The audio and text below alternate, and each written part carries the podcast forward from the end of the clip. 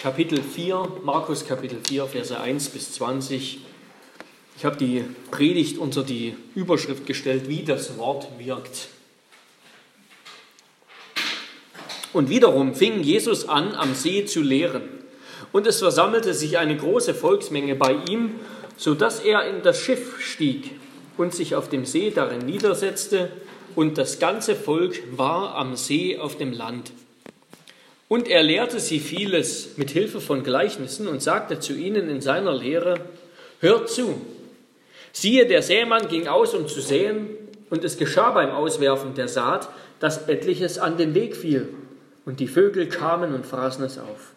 Anderes Saatgut fiel auf den felsigen Boden, wo es nicht viel Erde hatte, und es ging sogleich auf, weil die Erde nicht tief war. Als aber die Sonne aufging, wurde es versenkt, und weil es keine Wurzel hatte, vertrocknete es. Und anderes fiel unter die Dornen, und das Gestrüpp wuchs auf und erstickte es, und es brachte keine Frucht. Und anderes fiel auf das gute Erdreich und brachte Frucht, die aufwuchs und zunahm, und etliches trug dreißigfältig, etliches sechzigfältig und etliches hundertfältig. Und er sprach zu ihnen, wer Ohren hat zu hören, der höre. Als er aber allein war, fragten ihn die, welche um ihn waren, samt den Zwölfen über das Gleichnis. Und er sprach zu ihnen, euch ist es gegeben, das Geheimnis des Reiches Gottes zu erkennen. Denen aber, die draußen sind, wird alles in Gleichnissen zuteil, damit sie mit sehenden Augen sehen und doch nicht erkennen, und mit hörenden Ohren hören und doch nicht verstehen, damit sie nicht etwa umkehren und ihnen die Sünden vergeben werden. Und er spricht zu ihnen, wenn ihr dieses Gleichnis nicht versteht, wie wollt ihr dann die anderen Gleichnisse verstehen? Der Sämann sät das Wort. Die am Weg aber sind die, bei denen, bei denen das Wort gesät. Und wenn sie es gehört haben, kommt sogleich der Satan und nimmt das Wort weg, das in ihre Herzen gesät worden ist. Und gleicherweise, wo auf steinigen Boden gesät wurde, das sind die, welche das Wort, wenn sie es hören, sogleich mit Freuden aufnehmen. Aber sie haben keine Wurzel in sich, sondern sind wetterwendisch Später, wenn Bedrängnis oder Verfolgung entsteht um des Wortes willen, nehmen sie sogleich Anstoß. Und die, bei denen in das Dorngestrüpp gesät wurde, das sind solche, die das Wort hören, aber die Sorgen dieser Weltzeit und der Betrug des Reichtums und die übrigen Begierden dringen ein und ersticken das Wort und es wird unfruchtbar. Und die, bei denen auf das gute Erdreich gesät wurde, das sind solche, die das Wort hören und es aufnehmen und Frucht bringen. Der eine 30-fältig, der andere 60-fältig, der dritte 100-fältig. Wort des lebendigen Gottes. Wir nehmen Platz. Liebe Geschwister, Gemeinde des Herrn Jesus Christus, in unserem Gang durch das Markus-Evangelium kommen wir jetzt hier in Kapitel 4 zur ersten längeren Rede von Jesus. Und wir wissen ja, dass Markus mit längeren Reden Jesu sehr sparsam ist. Viel über die Taten Jesu berichtet, während zum Beispiel Johannes sich auf diese langen Reden konzentriert. Das Gleichnis vom Sämann und dem vierfachen Ackerfeld, das ist ein sehr wichtiger Text, ein, ein Schlüsseltext. Jesus selber sagt, es ist das Gleichnis, anhand dessen eigentlich all die anderen Gleichnisse verstanden werden sollen. Er sagt in Vers 13, wenn ihr dieses Gleichnis nicht versteht, wie könnt ihr die anderen verstehen? Und außerdem lernen wir anhand von diesem Gleichnis vieles über die Reaktion der Menschen auf Jesus. Warum ist Jesus so angekommen oder nicht angekommen, wie er das ist? Warum lehnten so viele seiner Zeitgenossen und so viele Menschen heute ihn ab. Warum wollen so viele, warum wollen so viele nichts von Jesus hören? Wie kommt das? Und wir beobachten das ja schon im Markus-Evangelium, wir haben das schon gesehen. Es gibt so ein, so ein, so ein Insider-Outsider-Motiv, könnte man sagen, im Markus-Evangelium. Da gibt es die einen, von denen man rein menschlich annehmen würde, dass sie Jesus folgen, dass sie ihn verstehen, dass sie begeistert von ihm sind und ihm nachgehen. Das sind die Schriftgelehrten, die die Schrift, das Alte Testament kennen. Die müssten doch Jesus verstehen. Die müssten doch auf einer Seite sein, auf einer Linie. Sie warten auf den Messias die ganze Zeit. Das ist quasi, das ist ihr Business. Und dann ist da seine Familie, seine Mutter, seine Brüder. Und noch dazu sind all das Menschen aus der Mitte der Gesellschaft, kluge Leute, Jesu Verwandte, religiöse Menschen. Das sind die Bürgerlichen, die Anständigen, selbst Jesu Jünger. Von ihnen allen würden wir erwarten, dass sie sich aus verschiedenen Gründen gut mit Jesus verstehen, gut mit ihm identifizieren können und zu Anhängern und Freunden werden. Aber die Realität sieht dann doch ganz anders aus. Es sind gerade die Außenseiter, die sozialen, die kulturellen, die religiösen Außenseiter, die Jesus zuhören, die ihm voller Begeisterung folgen, in denen eine Sehnsucht geweckt wird, wenn sie Jesus hören. Gerade die Kranken und Schwachen und dämonisch Besessenen, die strömen zu Jesus. Der Zöllner Levi, der verhasst war von seinen Landsleuten, weil er unter anderem ein Betrüger war, der folgt Jesus nach. Und wir werden später noch mehr solche Menschen erkennen. Prostituierte und eine heidnische Frau, Heiden, Nichtjuden und ein römischer General, mehrere sogar, römische Offiziere. Sie alle verstehen was von dem, was Jesus sagt und können sich mit ihm identifizieren. Wie kommt das? Und dieser Text erklärt uns viel darüber. Ich habe geschrieben, wie das Wort wirkt und die Punkte, die wir auch im Faltblatt finden. Das Wort wirkt erstens geheimnisvoll, es wirkt zweitens kraftvoll und es wirkt drittens richtend und rettend. Man könnte auch sagen verhärtend und belebend. Also, also erstens, das Wort wirkt geheimnisvoll.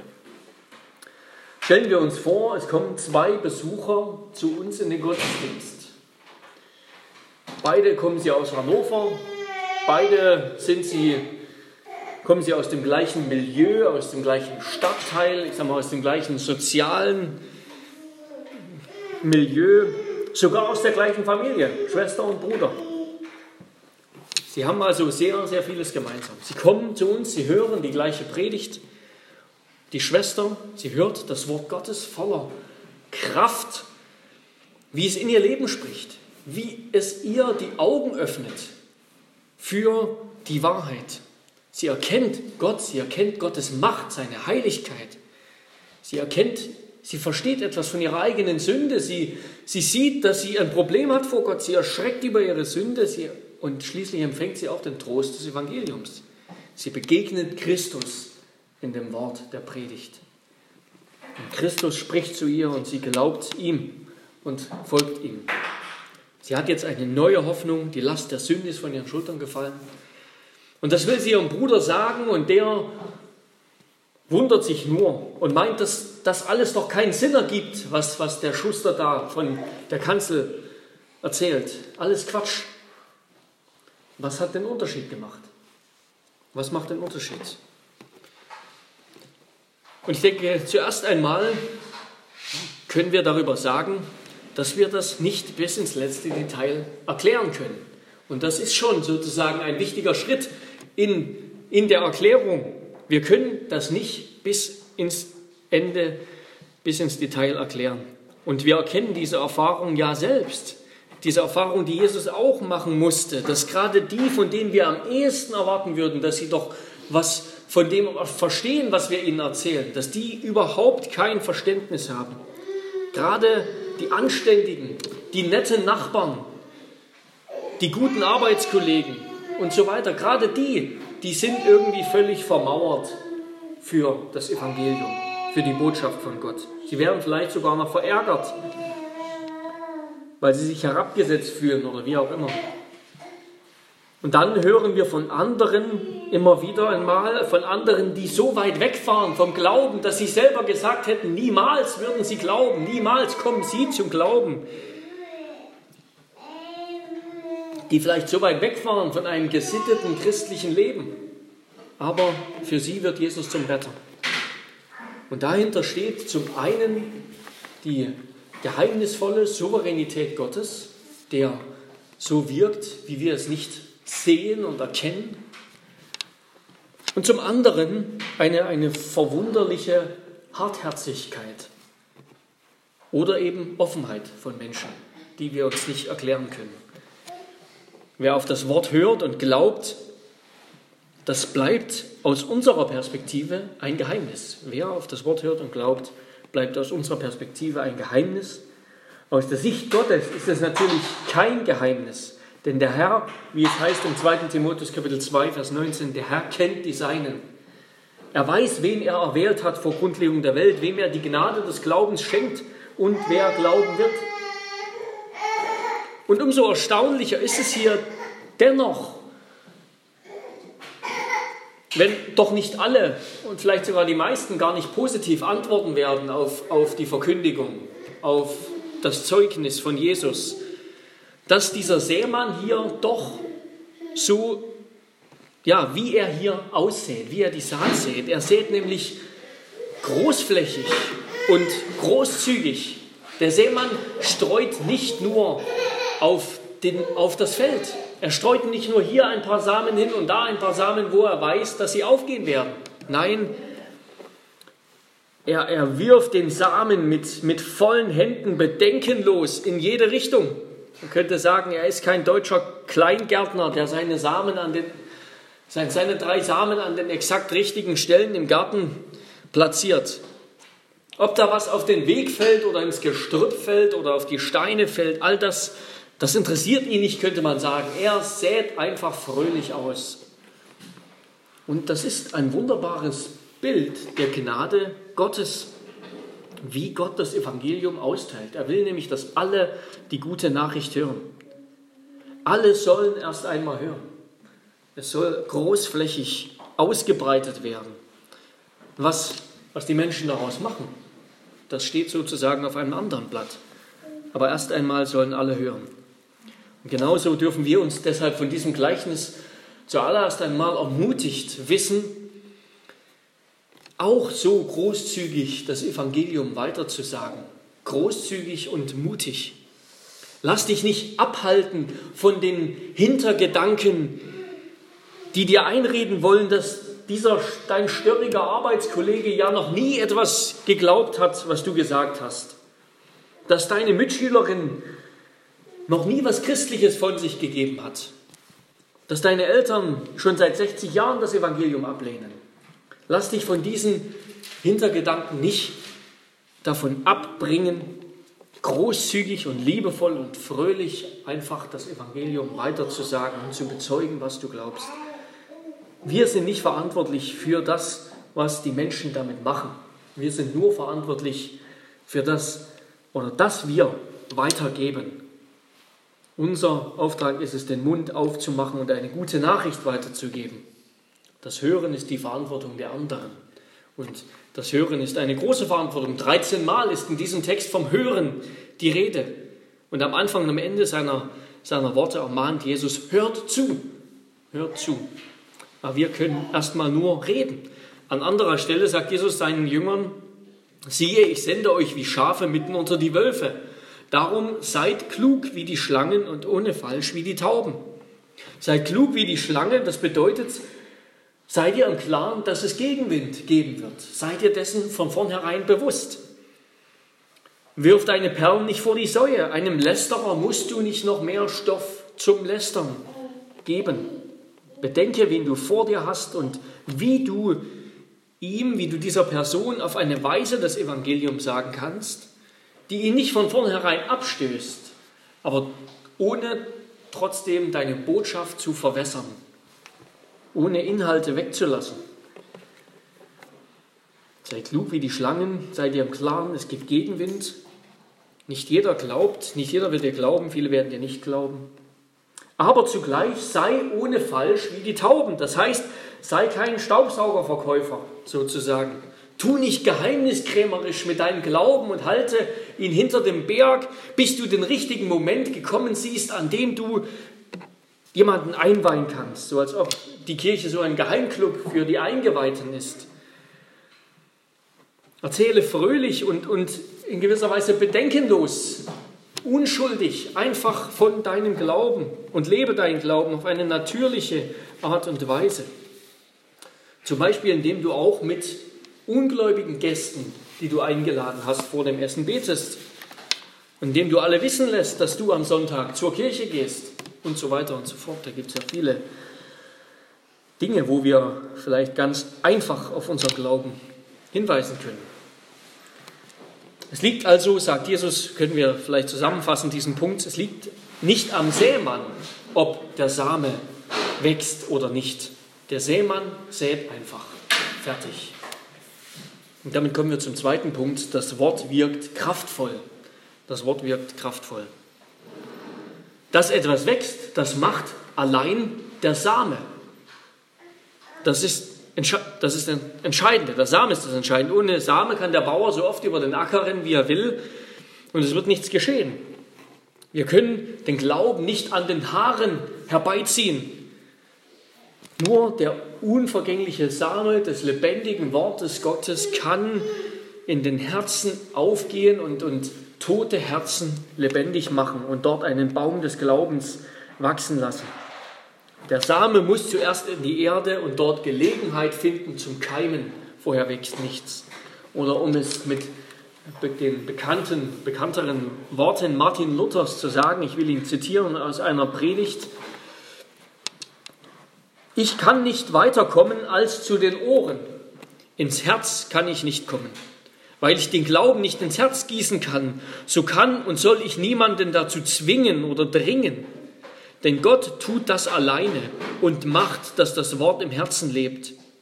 Summa summarum, predigen will ich's, sagen will ich's, schreiben will ich's, aber zwingen und dringen mit Gewalt will ich niemand. Denn der Glaube will willig und ungenötigt sein und ohne Zwang angenommen werden. Nehmt ein Beispiel an mir. Ich bin dem Papst, dem Ablass und allen Papisten entgegengestanden, aber mit keiner Gewalt und mit keinem Frevel, mit keinem Stürmen, sondern Gottes Wort habe ich allein getrieben, gepredigt und geschrieben. Sonst habe ich ja gar nichts dazu getan. Dasselbige Wort, wenn ich geschlafen habe, wenn ich Wittenbergisch Bier mit meinem Philipp Melanchthon und mit Amsdorf getrunken habe, hat so viel getan, dass das Papsttum so schwach geworden ist. Das ist einer der bekannteren Abschnitte Luthers aus seinen Invocavit-Predigten. Also noch einmal, als Christen macht uns der Herr verantwortlich, dass wir treue Zeugen für seine Sache sind. Dass wir treue Sä äh, ja, Bauern sind, Sämänner sind. Oder beziehungsweise Gott durch uns. Nicht mehr und nicht weniger. Wir streuen den Samen aus, was daraus wird, das weiß Gott allein. Und dann sagt Jesus in Vers 10 und 11 unseres Abschnittes, als er aber, oder heißt es in Vers 10 und 11, als er aber allein war, fragten ihn die, welche um ihn waren, samt den Zwölfen über das Gleichnis. Und er sprach zu ihnen, euch ist es gegeben, das Geheimnis des Reiches Gottes zu erkennen. Denen aber, die draußen sind, wird alles in Gleichnissen zuteil. Warum redet Jesu also in Gleichnissen? Es hat im Grunde zwei Gründe, die sich fast ein bisschen widersprechen, aber doch, denke ich, nicht widersprechen müssen. Jesus redet, redet in Gleichnissen zum einen, weil sie ein ganz einprägsames, gut verständliches pädagogisches Lehrmittel sind. Auch der einfachste Bauer konnte das verstehen, was da gesagt wurde. Da muss man nicht in die Schule gegangen sein, um das zu verstehen. Aber zugleich war diese Art und Weise, Vergleiche zu benutzen und damit seine, das, was er wirklich sagen will, eigentlich ein bisschen zu verstecken, das unter einen Schleier aus, aus, aus, eben aus Bildern zu legen, das war von Jesus bewusst gewählt als eine Botschaft des Gerichts. Also in gewisser Weise, es war nicht nur positiv gemeint, es war nicht nur gemeint als Hilfsmittel, sondern auch als ein Urteil. Seine Jünger und einige andere, eben diese Außenseiter, von denen wir gehört haben, die sind, sagt Jesus, drinnen. Sie sind drinnen, sie sind bei Jesus, sie hören und verstehen, was Jesus sagt. Aber die Mehrheit von Jesu Zeitgenossen sind draußen. Viele von ihnen, viele, die an diesem Tag gekommen sind, um Jesu Predigt zu hören, die sind dort an den See Genezareth gekommen und die waren wahrscheinlich verwundert oder vielleicht sogar verärgert, warum Jesus so eine flache Botschaft erzählt, was Jesus da überhaupt erzählt. Dass auf dem Trampelpfad kein Samen aufgeht, das wusste auch der dümmste Bauer. Dass aus, dem Teil, aus einem Teil des Samens was wird und aus dem anderen nichts, das ist klar, das ist so banal wie das Regen nass ist. Und so standen viele sicherlich da, als sie das gehört haben und haben sich am Kopf gekratzt und sich gewundert, was das eigentlich soll, was Jesus hier redet. Hätte doch lieber ein Wunder getan. Das wäre ein bisschen interessanter gewesen. Sie haben also gehört und doch nichts gehört. Und sie sind von Jesus weggegangen und haben sich vielleicht gedacht, was, was für ein Spinner. Und ich denke, genau so ist das heute.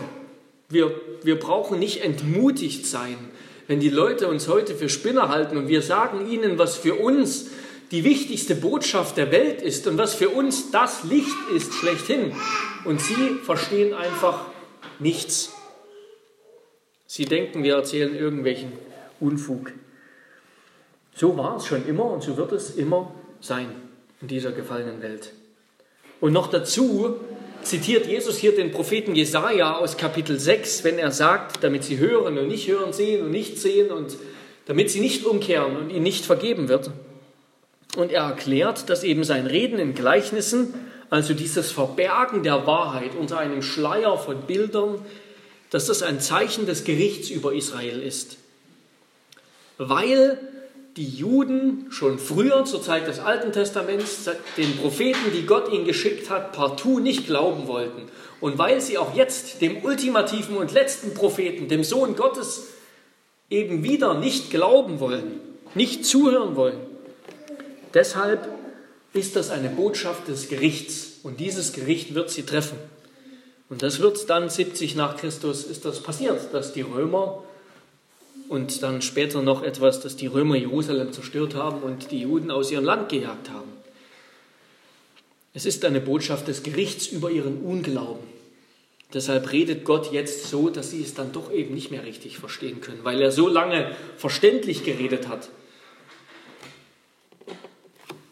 Und genau diese Sache, die Jesus hier beschreibt, nämlich, dass er etwas erklärt, was für die einen klar ist und für die anderen die dümmste oder banalste Botschaft von der Welt, das erleben wir bis heute. Das Wort trennt die Menschheit in zwei Lager, zwei radikal vollkommen gegensätzliche Lager. Der niederländische reformierte Theologe Abraham Kuyper, der hat von einer Antithese gesprochen, also einem absoluten, unüberwindbaren Gegensatz, der Gläubige und Ungläubige voneinander trennt. Glaube und Unglaube, das sind zwei alles beherrschende Herrschaftsbereiche, die einander feindlich gegenüberstehen. Die Gläubigen und die Ungläubigen sind die zwei Parteien, in die die Menschheit gespalten ist. Paulus schreibt im 2. Korinther Kapitel 5, äh Kapitel 2, 2. Korinther Kapitel 2, Vers 15, 16. Wir sind für Gott ein Wohlgeruch des Christus unter denen, die gerettet werden und unter denen, die verloren gehen. Den einen ein Geruch des Todes zum Tode, den anderen aber ein Geruch des Lebens zum Leben. Wenn das Wort gepredigt wird, sagt Paulus hier, dann bricht die Ewigkeit Gottes und der ewige Gott, er bricht hinein in die Welt. Und dieses Wort aus der Ewigkeit, dieses Wort Gottes, das stellt jeden Menschen vor die Wahl, zu glauben oder nicht, zu folgen oder nicht, zu gehorchen oder nicht. Es stellt jeden Menschen vor die Wahl. In Klammern will ich hier ganz kurz sagen, die Fähigkeit, ob derjenige, der die Botschaft hört, selbst in der Lage ist, das, das zu glauben, von sich aus oder wie auch immer, das wird hier nicht angesprochen in diesem Gleichnis. Aber wir wissen, dass die Schrift sagt, dass niemand von sich aus glauben kann, sondern Glauben ist ein Geschenk Gottes. Oder wie es der Puritaner, der Puritaner William Perkins gesagt hat, das Verlangen nach Gnade ist schon ein Anzeichen für Gnade. Und damit kommen wir zum dritten Punkt, richtend und rettend. Das Wort wirkt richtend und rettend. Also noch einmal, ob der Same wächst oder nicht, das liegt nicht beim Sämann. Liegt es dann vielleicht am Samen? Ist es vielleicht ein minderwertiger Same, der auf einige Stellen fällt und auf andere ist es ein Same von besserer Qualität? Jesus sagt nein, es ist die gleiche Botschaft für alle. Alle hören die gleiche Botschaft, alle bekommen den gleichen Samen. Wenn der Prediger das Wort verkündigt, hören alle die gleiche gute Nachricht. Und das gilt auch für uns. Wenn du deinen, deinen Mitschülern, deinen Arbeitskollegen, deinen Freunden, Familienmitgliedern, wenn du ihnen von Jesus erzählst, dann, dann dürfen wir darauf achten, sollen wir darauf achten, dass wir nichts von dem weglassen, was, was ihnen anstößig sein könnte. Wir sollen die gleiche Botschaft für alle sagen. Wir sollen nichts Anstößiges weglassen, damit sie vielleicht eher glauben.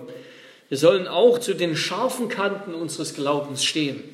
Also, ich denke mal an die Hölle, an Sünde, daran, dass es nur einen Gott gibt, nur einen Weg zum Heil und nicht viele, wie es die Leute heute gern hätten. Also woran liegt es dann, dass die einen glauben und die anderen nicht? Jesus sagt, es liegt am Boden. Es liegt am Boden. Und Jesus stellt uns hier vier Sorten von Boden vor, aber im Grunde gibt es doch nur zwei, nämlich solchen Boden, der Frucht trägt und solchen Boden, der Frucht behindert. Und der Boden, sagt Jesus, der steht für das Herz der Menschen. Und Jesus erwähnt hier vier Sorten von Herzen, könnte man sagen. Das verhärtete Herz, das oberflächliche Herz, das, das erwürgte Herz, könnten wir sagen, und zuletzt das empfängliche, aufnahmefähige Herz. Das wollen wir uns zuletzt noch kurz ansehen. Erstens das harte Herz. Jesus spricht von dem Samen, der auf den Weg fällt, also auf den Trampelpfad, wo die Leute und die Tiere ständig drüber latschen. Dort kann der Samen natürlich nicht einsinken in die Erde. Das ist ein gefundenes Fressen für die Vögel. Und Jesus sagt, die Vögel, die stehen für den Satan. Der Satan gibt sich alle Mühe, dass der Same nicht einmal in die Erde hineinfällt. Denn sobald er einmal in die Erde hineingesunken ist und anfängt zu keimen, dann wird ja alles noch viel schwieriger. Am einfachsten ist es, dass jemand einfach von Anfang an nichts versteht. Der Satan will nicht, dessen können wir uns hier bewusst sein, das sagt Jesus uns, der Satan will nicht und er hasst es, dass wir auf Gottes Wort hören. Er will nicht, dass wir in den Gottesdienst kommen, dass wir die Predigt hören. Er versucht mit allen Mitteln, uns davon abzulenken, uns daran zu behindern, dass wir die Bibel lesen, dass wir ernsthaft über das nachdenken, was wir gehört und gelesen haben. Und dazu stiftet er vielleicht einen Streit im Auto auf der Rückfahrt oder er befördert unsere Schläfrigkeit. Er ist froh, wenn uns unser Handy und Nachrichten, die uns bombardieren, schon wieder mehr beschäftigen als die Wahrheit von Himmel und Erde. Satan will mit allen Mitteln versuchen, dass der Same nicht hineinfällt ins Herz und anfangen kann zu keimen. Dass wir es gar nicht erst richtig hören oder dass wir gar nicht darüber wirklich nachdenken und uns besinnen in einer Zeit, in der uns so viel Inhalte bombardieren Tag für Tag. Zweitens das oberflächliche Herz. Und wer kennt diese Erfahrung nicht? Diese Erfahrung von begeisterten, bekehrten, von emotion, emotionalen Evangelisationsabenden, die Menschen voller Begeisterung für Jesus zurücklassen, Menschen, die Jesus klasse finden, die die Gemeinde so toll finden, aber beim ersten Anzeichen von, von Druck, von Ärger, von Verpflichtungen vielleicht, von Anstrengungen, ist alles wieder weg sind sie wieder weg. Nach einer Weile ist Jesus und ist die Gemeinde schon wieder viel langweiliger geworden. Ihr Glaube, ihr Glaube, sagt Jesus, hat keine Wurzel in ihrem Herzen. Es ist nur eine oberflächliche, kurzzeitige Begeisterung. Aber Glaube ist eigentlich eben eine beständige Sache. Er kommt zum Ausdruck in dem Hunger nach Gottes Wort, der täglich die Schrift aufschlägt, weil er täglich Hunger hat. Und der betet, der Sehnsucht hat nach Gottes Volk, die ihn am Sonntag in die Gemeinde treibt und der dort am Sonntag gestillt wird.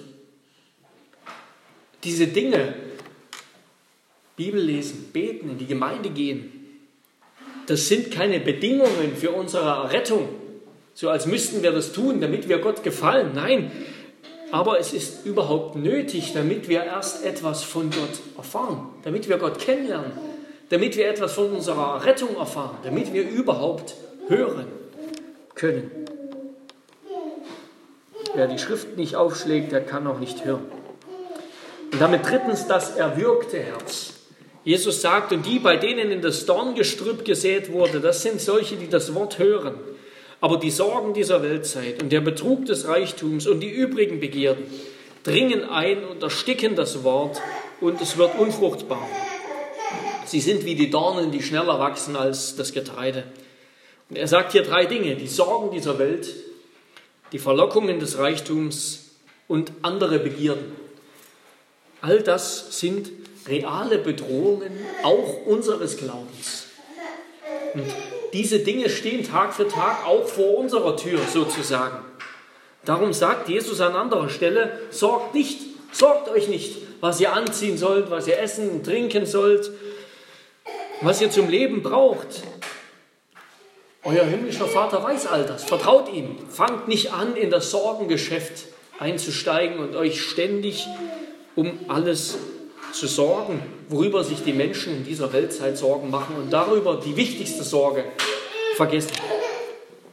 Und darum sagt Jesus an anderer Stelle, niemand kann zwei Herren dienen. Entweder du dienst, wir dienen Gott oder wir dienen dem Geldgötzen. Und Tag für Tag klingelt der Teufel an unserer Herzenstür und kommt mit neuen Begierden an. Nicht wie ein schlechter Verkäufer, sondern wie ein sehr findiger, gewinnender Verkäufer. Ein wirklich netter, hilfsbereiter, gut gekleideter Typ, der uns etwas anbietet, was wir wirklich brauchen. Und es reicht dem Teufel ja schon, wenn er etwas, etwas Konkurrenz zu Jesus erzeugen kann. Ja, behalte Jesus, das ist super. Aber die Gehaltserhöhung hast du ja trotzdem verdient. Und das Netflix-Abo hilft dir eben, um ein bisschen zu entspannen. Und du gönnst dir ja sonst nichts. Und es stört ja niemanden, wenn du ein bisschen über die Stränge schlägst, solange es niemand sieht. Und so können Dinge, die gar nicht an sich schlecht sind, obwohl es natürlich auch solche gibt, die an sich schlecht sind, können so ganz leicht wichtiger werden als Jesus. Und wie schnell geht das? Wie schnell orientieren wir unser Herz um, um um Mikrometer, sodass wir es kaum mitbekommen, eigentlich um.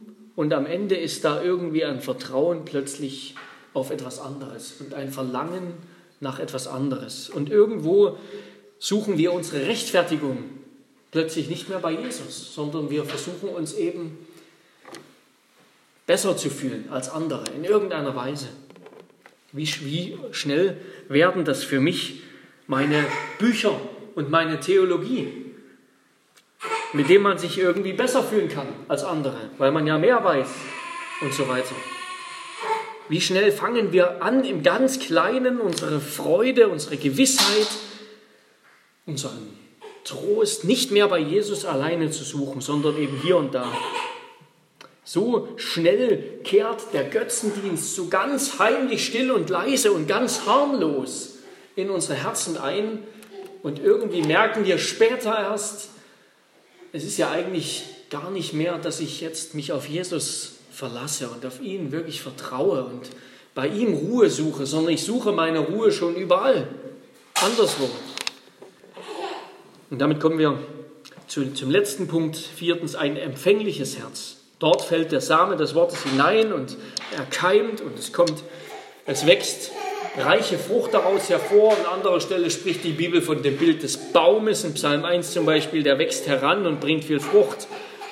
Und wie kann das geschehen? Wie kann das geschehen? Lies Gottes Wort täglich. Stell dich unter Gottes Wort.